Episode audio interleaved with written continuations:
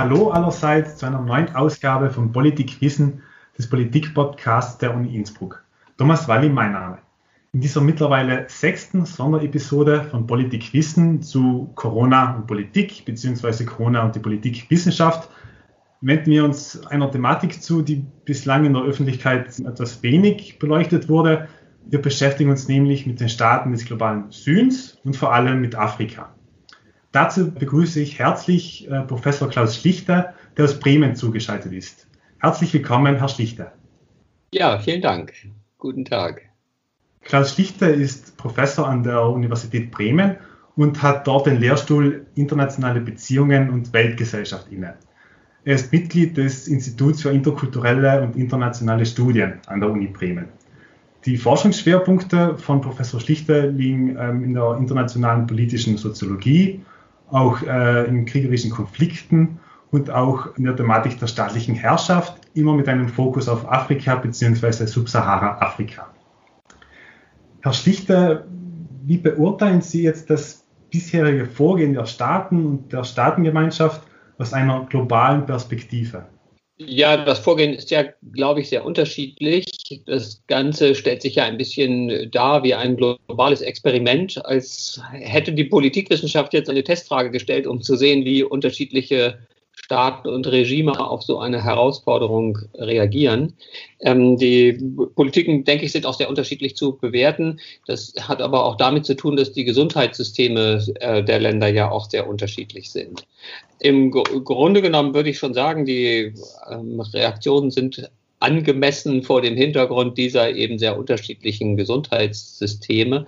Wobei man vielleicht als wichtigen Kritikpunkt äh, gleich am Anfang nennen sollte, man hat ein bisschen den Eindruck, je schlechter das Gesundheitssystem, desto repressiver die Reaktion, mit Ausnahmen natürlich, von Frankreich kann man das etwa nicht sagen.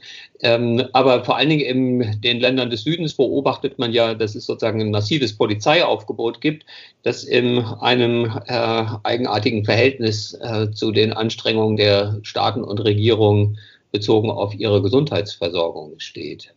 Und wie ist jetzt die derzeitige Lage in den Staaten des globalen Südens, also die derzeitige Lage in puncto Gesundheit, aber auch die Lage in puncto, Sie haben es bereits erwähnt, äh, repressive Politiken von Seiten der Regierungen? Also das kann ja niemand übergreifend beantworten, weil wir das nur ausschnittsweise wissen.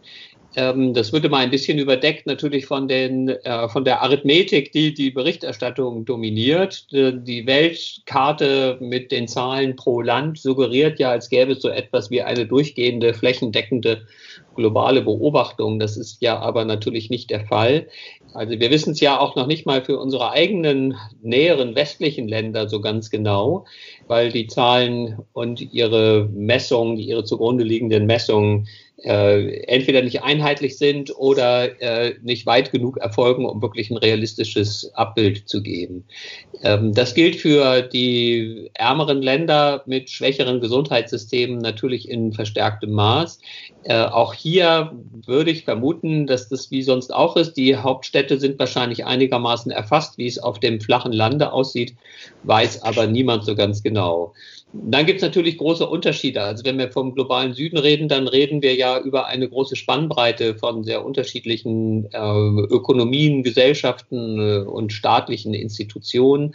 Also natürlich ist das etwa in Brasilien, in den großen Städten ganz anders gelagert als in Brasilien auf dem Land oder der Unterschied zwischen, weiß ich nicht, Brasilien oder den industriellen Zentren und den äh, Handelszentren in Indien und dem indischen Hinterland sind natürlich auch gewaltig.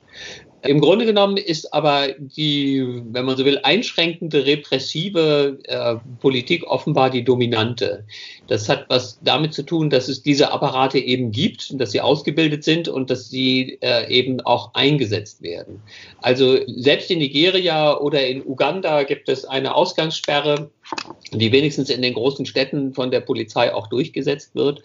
Ähm, gerade in den Kontexten, mit denen ich mich ein bisschen näher befasse, das ist im Moment West- und Ostafrika, sieht man auch sehr stark, dass das nicht immer nur positive Folgen hat. Also man versucht das massiv durchzusetzen, diese Ausgangssperre, aber natürlich ist das in Gesellschaften, die überwiegend draußen stattfinden, ein schwieriges Unterfangen.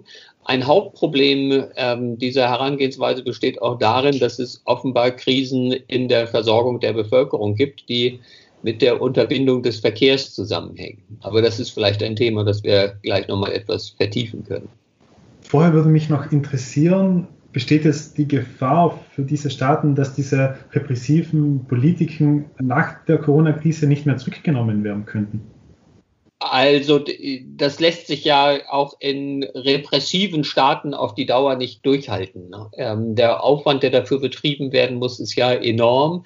Äh, auch die Sicherheitskräfte sind ja irgendwann erschöpft äh, und die Bevölkerung wird auch an bestimmten Punkten äh, protestieren oder sogar rebellieren. Ähm, also man muss dazu wissen, dass ja auf der Welt 60 Prozent der Bevölkerung in sogenannten informellen Arbeitsverhältnissen steht. Also das sind Leute, die überhaupt keine soziale Sicherung in unserem Sinne institutionalisierte soziale Sicherheit haben, sondern die häufig sozusagen von einem Tag auf den anderen ihr Leben finanzieren müssen.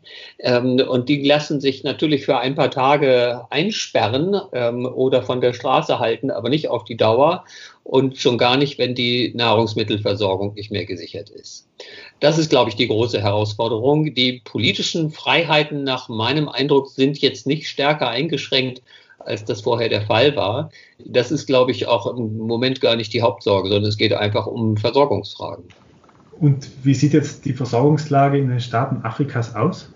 Das ist ja sehr unterschiedlich. Da gibt es erstmal einen großen Stadt-Land-Gegensatz. Also in den afrikanischen Staaten ist es ja im Unterschied zu Europa schon so, dass nach wie vor die Mehrheit der Bevölkerung auf dem Lande wohnt. Und in dieser Landbevölkerung gibt es einen großen Anteil von Bauern, die vor allen Dingen von ihren selbstproduzierten Gütern leben. Also natürlich gibt es Handel und Produktion für den Export, aber die sogenannte Subsistenzlandwirtschaft, also die Produktion für den eigenen Bedarf, ist sehr ausgeprägt. Und bei diesen Bevölkerungsgruppen und diesen Regionen kann man davon ausgehen, dass das vielleicht nicht unmittelbar die Situation oder dass die Coronavirus-Krise nicht unmittelbar die Situation geändert hat, weil diese Vorräte vor Ort lagern und die Ernte vor Ort eingefahren wird und äh, auch vor Ort konsumiert wird. Schwieriger ist es in den Städten, äh, die natürlich von dem Import von Nahrungsmitteln, ob aus dem eigenen Hinterland oder von internationalen Märkten abhängen. Inwieweit dieser Güterverkehr gewährleistet bleibt, das scheint mir die große Herausforderung zu sein. Also deshalb ist in jedem einzelnen Land wahrscheinlich die Lage sehr unterschiedlich. Für die Städte gibt es die großen Probleme. Ähm, auf dem Lande ist es mutmaßlich erst einmal entspannter, auch wenn da traditionell die Gesundheitsversorgung ähm, natürlich schlechter ausgeprägt ist als in den Städten. Man muss aber für afrikanische Gesellschaften auch noch etwas Zweites bedenken. Diese Gesellschaften sind ja viel, viel jünger als unsere europäischen Gesellschaften. Jetzt wissen wir ja über die Erkrankung immer noch gar nicht so viel. Äh, es hat jedenfalls den Anschein, dass sie vor allen Dingen dramatisch für ältere Menschen wird, von denen es in Afrika gar nicht so viele gibt. Also das ist vielleicht fast ein bisschen ein zynischer Befund, aber je geringer die Lebenserwartung, äh, die durchschnittliche Lebenserwartung in einer Gesellschaft, desto geringer ist wahrscheinlich auch der Effekt auf eine äh, Gesellschaft, was die Mortalität durch äh, Covid-19 angeht. Aber das ist alles ein bisschen Spekulation, denn dieser, wenn man so will, Abmilderungseffekt durch eine andere Altersstruktur könnte auch sozusagen in negative Richtung ausgeglichen werden dadurch, dass es in diesen Gesellschaften natürlich einen viel höheren Anteil von äh, Menschen mit Mangel und Unterernährung gibt. Also sozusagen geschwächte Physis einfach durch die vorher schlechte Versorgung, ähm, die natürlich die Menschen für alle Krankheiten anfälliger macht. Ich glaube, niemand, ich habe auch ein bisschen recherchiert und nichts gefunden, niemand wagt sich hervor, da irgendwelche Prognosen abzugeben, dass äh, Unterstützung nötig ist. Darin sind sich alle einig. Aber wie sich ähm, die ähm, Pandemie in afrikanischen Gesellschaften äußern wird, ähm, das ist, glaube ich, wirklich schwer vorherzusagen. Sie haben jetzt bereits erwähnt, dass das Alter sehr maßgeblich ist, wenn es um die äh, Mortalität geht in Bezug auf Covid-19. Das heißt, in den Staaten des Nordens bestimmen vor allem Alter, aber auch Vorerkrankungen, ob man eben zu dieser Risikogruppe gehört oder nicht. äh, wenn wir uns die Staaten Lateinamerikas und Afrikas anschauen, dann sehen wir, dass die Vermögen und, und das Reichtum sehr ungleich verteilt ist, also zumindest mal im Vergleich zu Europa. Ähm, das heißt, Reichere können sich in diesen Staaten eher eine sehr gute Gesundheitsversorgung in teuren Privatkliniken leisten, während die größere, ärmere Masse der Bevölkerung das nicht kann und auf die staatlichen Einrichtungen angewiesen ist. Muss man deshalb sagen, dass jetzt die größte Risikogruppe in diesen Staaten zunächst mal unabhängig von Alter und Vorerkrankung die Ärmeren in der Gesellschaft sind. Und deshalb in einem zweiten Schritt äh, kommen dann Faktoren wie Alter und Vorerkrankungen.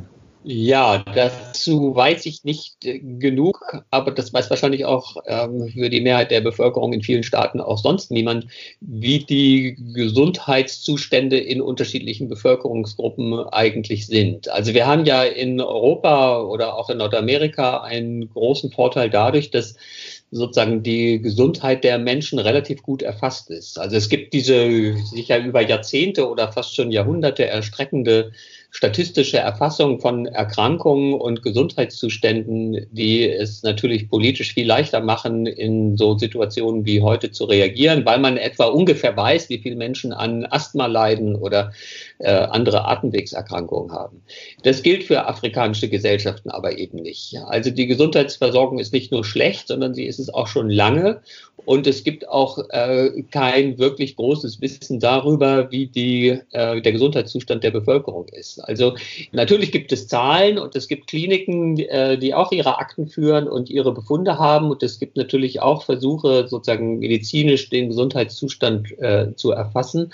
Aber ich fürchte, niemand kann genau sagen, welche ähm, Vorerkrankungen es in Afrika im großen Maßstab gibt ähm, und wie die sich jetzt auswirken werden. Also um das vielleicht an einem Beispiel zu verdeutlichen, es gilt allgemein, dass in afrikanischen Gesellschaften Krebserkrankungen äh, geringer sind als bei uns. Das hat aber auch wieder etwas mit der Altersstruktur zu tun. Also je früher die Menschen sterben, desto geringer ist sozusagen auch das Risiko einer Krebserkrankung äh, zu sterben. Aber wir wissen gleichzeitig, dass eben eine große Zahl von Menschen an Krebserkrankungen stirbt, ohne jemals diagnostiziert oder behandelt zu werden. Also weil sich besonders in ländlichen Gebieten schon die Frage stellt, wer überhaupt den Transport in ein Krankenhaus bezahlen würde. Äh, und dann gibt es sozusagen gar keine Befunde und keine statistische Erfassung auch von Todesursachen, sodass man gar nicht so genau weiß, vor welchem Hintergrund sich jetzt diese Viruserkrankung ausbreitet und welche, Betroff welche Bevölkerungsgruppen äh, besonders gefährdet sind. Äh, aber natürlich haben Sie recht mit dem Hinweis darauf, dass es äh, Einkommen und Vermögen hier eine äh, wichtige und entscheidende Rolle spielen. Man hat das auch bei Ebola und anderen großen Epidemien ähm, in Afrika gesehen und in Indien auch, dass das natürlich einen Einfluss darauf hat, welche Eigenmedikation oder Eigenbehandlungen möglich sind. Überall dort, wo es keine flächendeckende gute Gesundheitsversorgung gibt, sind die Menschen ja auf sich selbst angewiesen, um äh, etwas für ihre Gesundheit zu tun äh, und bezahlen ärztliche Behandlungen und auch Medikamente eben aus eigener Tasche. Je vermögender man ist, äh, desto mehr kann man sich leisten. Je weniger man hat, desto weniger.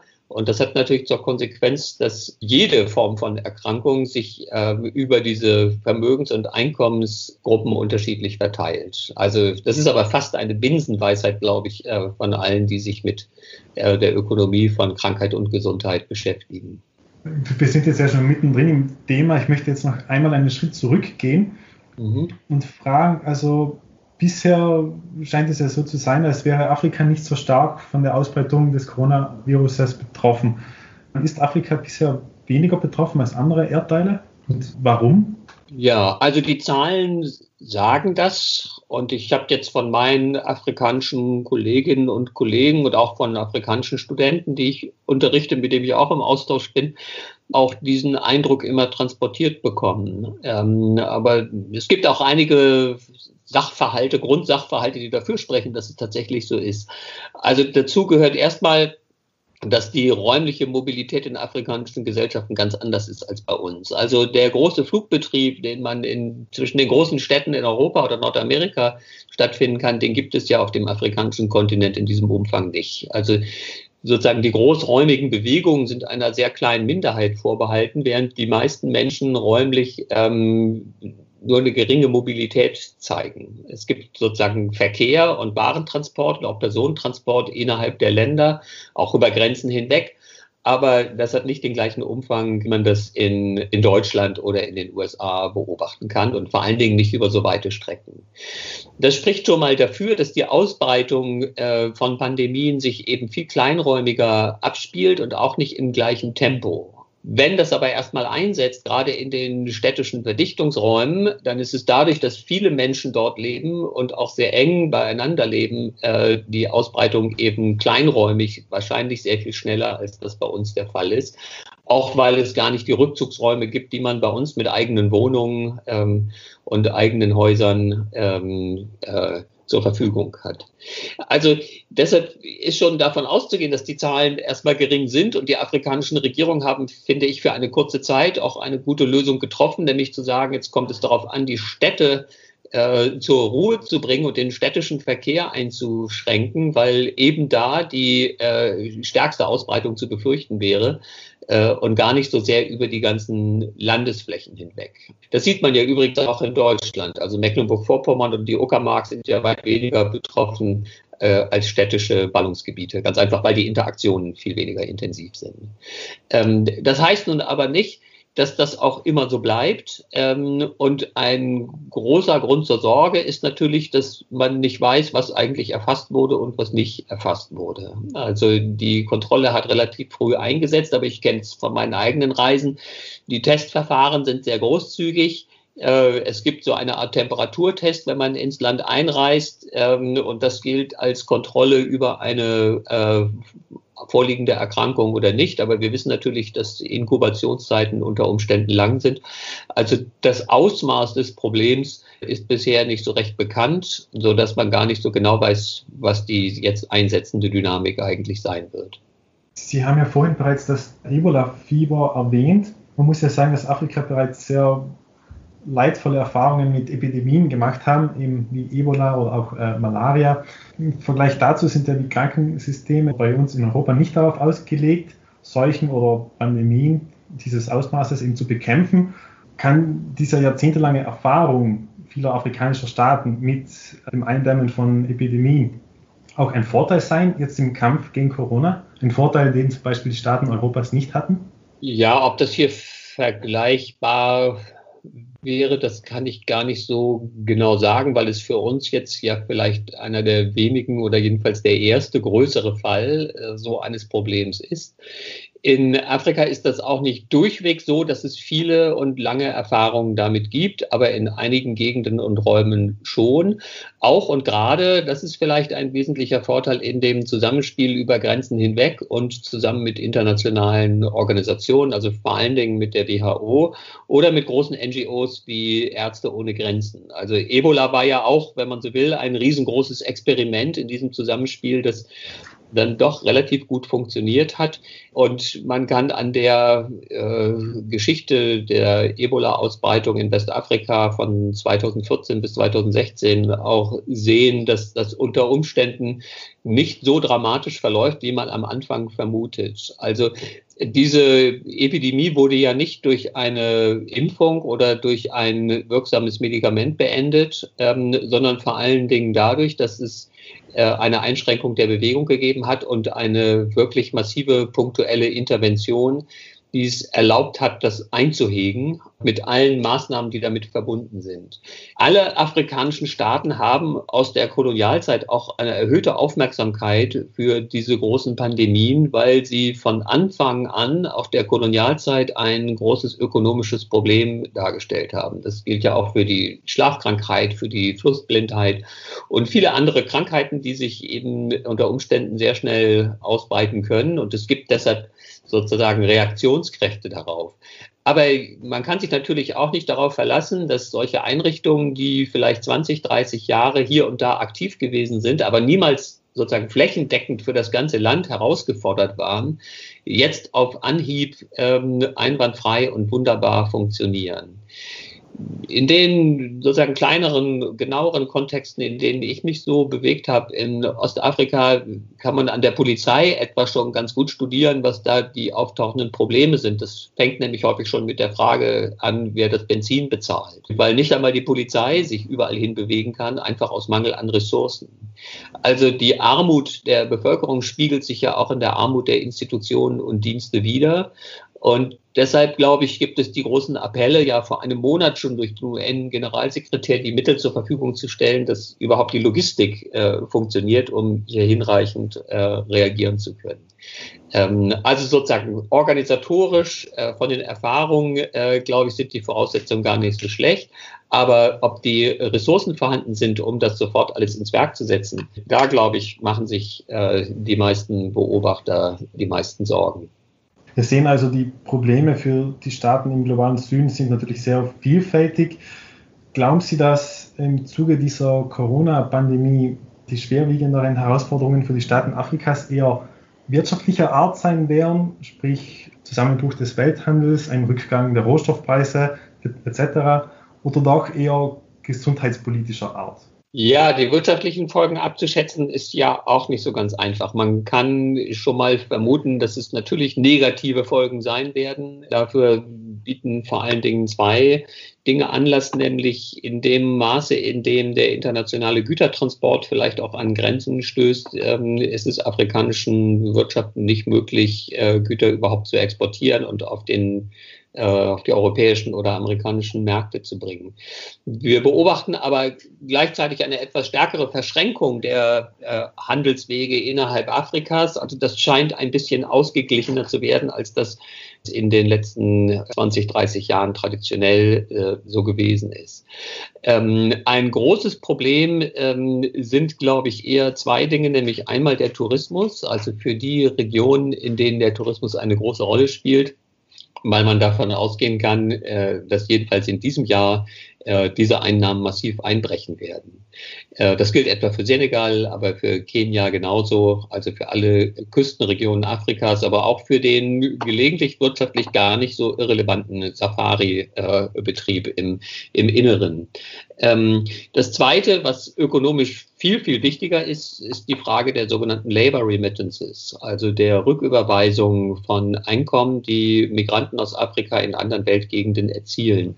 Das gilt deshalb als Problem, weil diese Wanderung, die Arbeitsmigration aus Afrika heraus, äh, mit Sicherheit vor viel äh, stärkeren oder höheren Grenzen äh, stehen wird, als das bisher sowieso schon der Fall ist sodass diese Rücküberweisungen, die übrigens in der Summe viel mehr ausmachen als die gesamte Entwicklungs, sogenannte Entwicklungshilfe, die nach Afrika fließt, mutmaßlich ähm, einbrechen werden. Und damit bricht eigentlich die wichtigste Devisenquelle afrikanischer Ökonomien ein. Ähm, das ist vielleicht erstmal die, die Hauptkonsequenz, die man wirtschaftlich äh, international wird beobachten können. Das betrifft aber auch nicht nur Afrika, das betrifft unter anderem auch äh, Hunderttausende, wenn nicht Millionen, die aus zum Beispiel Zentralasien äh, nach Russland zur Arbeit migrieren und die nun entweder beschäftigungslos in Russland sind oder aber nicht mehr aus Zentralasien auf die Arbeitsplätze ähm, nach Russland zurückkehren können. Ähm, auch das ist so eine Dynamik, die bei uns, glaube ich, überhaupt nicht äh, beobachtet wird, weil wir sozusagen dann doch sehr auf unsere eigenen Verhältnisse konzentriert ähm, berichten und analysieren. Papst Franziskus hat ja zu Ostern dazu aufgerufen, dass man den ärmeren Staaten im globalen Süden die Schulden erlassen solle. Könnten Schuldenerlässe dieser Art die Staaten äh, wirklich retten? Ja, das ist natürlich eine größere Frage. Also auf jeden Fall wäre natürlich eine Stundung von diesen Zahlungen wichtig. Ähm, da sind natürlich nochmal ganz andere Spieler mittlerweile äh, zu betrachten, als das traditionell der Fall war. Also viele afrikanische Staaten sind in den letzten 10, 15 Jahren äh, Kreditverträge auch mit äh, China eingegangen, auf deren Verhältnisse oder Beziehung zu afrikanischen Staaten wahrscheinlich der Papst äh, relativ wenig Einfluss haben wird. Ähm, man könnte sich so ein internationales Moratorium vielleicht vorstellen, dass man die Zahlungen stundet und die Kredite nach hinten verlängert. Das wäre vielleicht eine auch politisch und wirtschaftlich leicht zu ähm, erreichende äh, Regelung. Bisher habe ich aber darüber jenseits äh, enger Fachkreise gar keine Diskussion ähm, erleben können. Auch das hat, glaube ich, wieder damit zu tun, dass man zunächst einmal mit den eigenen Ökonomien ähm, und den eigenen Unternehmen äh, stark beschäftigt ist. Die Schuldenquote ist allerdings auch in Afrika sehr unterschiedlich. Es gibt äh, Länder, die äh, sehr große Schulden vor sich hertragen. Es gibt aber auch andere, die nahezu schuldenfrei sind. Angola könnte man hier etwa nennen, ähm, sodass man jetzt auch nicht sagen kann, dass das das Allheilmittel ist, ähm, sozusagen das Grundrezept, äh, das sich auf jeden Kontext so ähm, gleichermaßen positiv auswirken würde wenn wir uns jetzt wieder auf die Innenpolitik dieser Staaten hinbewegen, welche sozialen Folgen wird Corona in Afrika haben? Ist mit sozialen Unruhen oder Ausschreitungen zu rechnen? Ja, ich glaube, das ist eigentlich die Hauptsorge, äh, die ich in der Diskussion und in der Berichterstattung in und über Afrika gegenwärtig beobachte oder was auch Bekannte und Freunde in Uganda etwa berichten ähm, eine große Preissteigerung bei Lebensmitteln, weil die Versorgungslage äh, schwieriger geworden ist und natürlich äh, viele Menschen es sich gar nicht leisten können, mehr für Nahrungsmittel auszugeben, äh, als sie das ohnehin schon tun müssen. Das ist sozusagen die Hauptkonfliktlinie, die sich abzeichnet, nämlich zwischen dem autoritären Verhalten der Regierung, die versuchen sozusagen die Mobilität einzuschränken und der schieren Not äh, derer, die sozusagen Tag für Tag ihr Überleben sichern müssen und bei steigenden Nahrungsmittelpreisen äh, eben Hunger leiden. Also solche Hungerunruhen, ähm, das äh, ist die große Gefahr, dass sie sich einstellen und dass daraus auch eine Form von äh, sozialer Anomie, also Gesetzlosigkeit entsteht, die ganze städtische Räume bedroht. Das ist, glaube ich, das, was sozusagen die meisten Beobachter gegenwärtig am meisten umtreibt. Ähm, es gibt natürlich eine ganze Reihe anderer Folgen. Es sind Wahlen verschoben worden und das wird wahrscheinlich auch äh, weiterhin passieren. Es steht auch zu befürchten, dass manche Regierungen tatsächlich zahlungsunfähig werden weil sie wenig ähm, Währungsreserven haben, äh, weil der Handel äh, international zusammenbricht, sodass es auch weniger besteuerungsfähige Importe und Exporte gibt. Es gibt aber natürlich auch noch vielleicht mittelfristige Folgen, die auch positiv sein können. Also zum Beispiel kann man sich durchaus vorstellen, dass auch innenpolitisch der Druck steigt, äh, stärker und mehr Geld im Gesundheitssektor auszugeben ähm, und weniger vielleicht äh, für Militär und Polizei.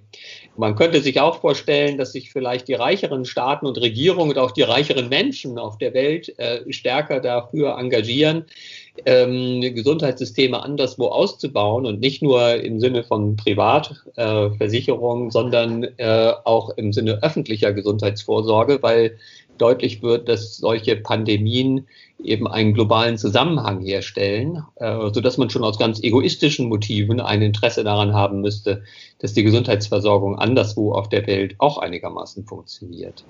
Was man weiterhin befürchten kann, ist, dass es eine stärkere Trennung gibt, also zwischen denen, die sich eine gute private ähm, Gesundheitsversorgung ähm, sichern können und denen, die sozusagen auf ein Minimum oder auf gar nichts aus der öffentlichen Versorgung angewiesen sind. Das ist ja ein Grundproblem, das Sie vorhin angesprochen haben, das darin besteht, dass diejenigen, die politisch eigentlich den Druck machen könnten, eine öffentliche Gesundheitsversorgung zu entwickeln, sich in den privaten Sektor verabschiedet haben und jetzt selbst für sich und ihre Familien eigentlich gar keinen Anlass mehr haben, eine gute öffentliche Gesundheitsversorgung ähm, installieren zu lassen. Das ist ja so eine Auseinanderentwicklung, die wir äh, etwa im Bildungsbereich auch beobachten. Also mit Privatschulen und Privatkliniken findet da genau das Gleiche äh, statt. Es gibt noch ein paar andere mittel- und längerfristige ähm, Entwicklungen, die wahrscheinlich sind, also dass die afrikanischen Bevölkerungen auch stärker erfasst werden, weil man sozusagen die Bevölkerung stärker kontrollieren muss. Äh, das kann positive und negative Effekte haben. Wir werden wahrscheinlich am Ende mehr wissen, ähm, aber dieses Wissen kann man eben für alle möglichen Zwecke benutzen.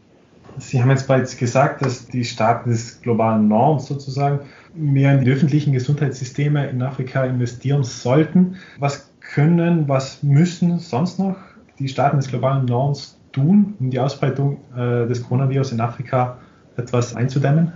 Ja, ich glaube, was wir vorhin ansprachen, die Frage von Arbeitsmigration ist natürlich zentral. Also bei uns wird das ja in der Regel unter der Überschrift von Flüchtlingen diskutiert. Ähm, aber natürlich ist diese die Möglichkeit ähm, in westlichen Gesellschaften äh, oder auch schon in Nordafrika oder Südeuropa äh, eigentlich auf der ganzen Welt ein Einkommen zu generieren, von dem auch Familienangehörige äh, zu Hause profitieren. Vielleicht der wichtigste Weg, wie äh, afrikanische Gesellschaften selber mit den Schwierigkeiten umgehen, äh, indem sie eben sozusagen Solidaritätsnetzwerke über äh, Kontinente hinweg spannen. Und das äh, zu fördern und zuzulassen, ähm, ist aus meiner Sicht eigentlich der erfolgversprechendste Weg. Der stößt sich sozusagen nur an der sozusagen Renaissance oder am großen Boom der Fremdenfeindlichkeit, um ein altmodisches Wort zu benutzen, die wir in Europa, aber auch in anderen Erdteilen beobachten. Aber das wäre aus meiner Sicht eigentlich das Wesentliche. Äh, und diejenigen, ähm, die aus Afrika nach Europa migriert sind, in die Lage zu versetzen, hier auch tatsächlich ein Einkommen zu generieren von dem ihre Familien andernorts äh, profitieren können. Ähm, das wäre vielleicht die erstmal naheliegendste ähm, Möglichkeit. Man muss das, wenn man sich die Familiengeschichten anguckt, auch ganz klar sagen, dieses Geld wird ja nicht verschwendet, sondern äh, diese äh, Familien arbeiten ja genauso rational wie die Familien hier auch. Es wird in Bildung und in Immobilien und in Geschäfte investiert. Äh, man migriert ja nicht freiwillig ähm, aus reiner Reiselust, sondern aus Not und versucht, die Verhältnisse zu Hause für die Angehörigen zu verbessern.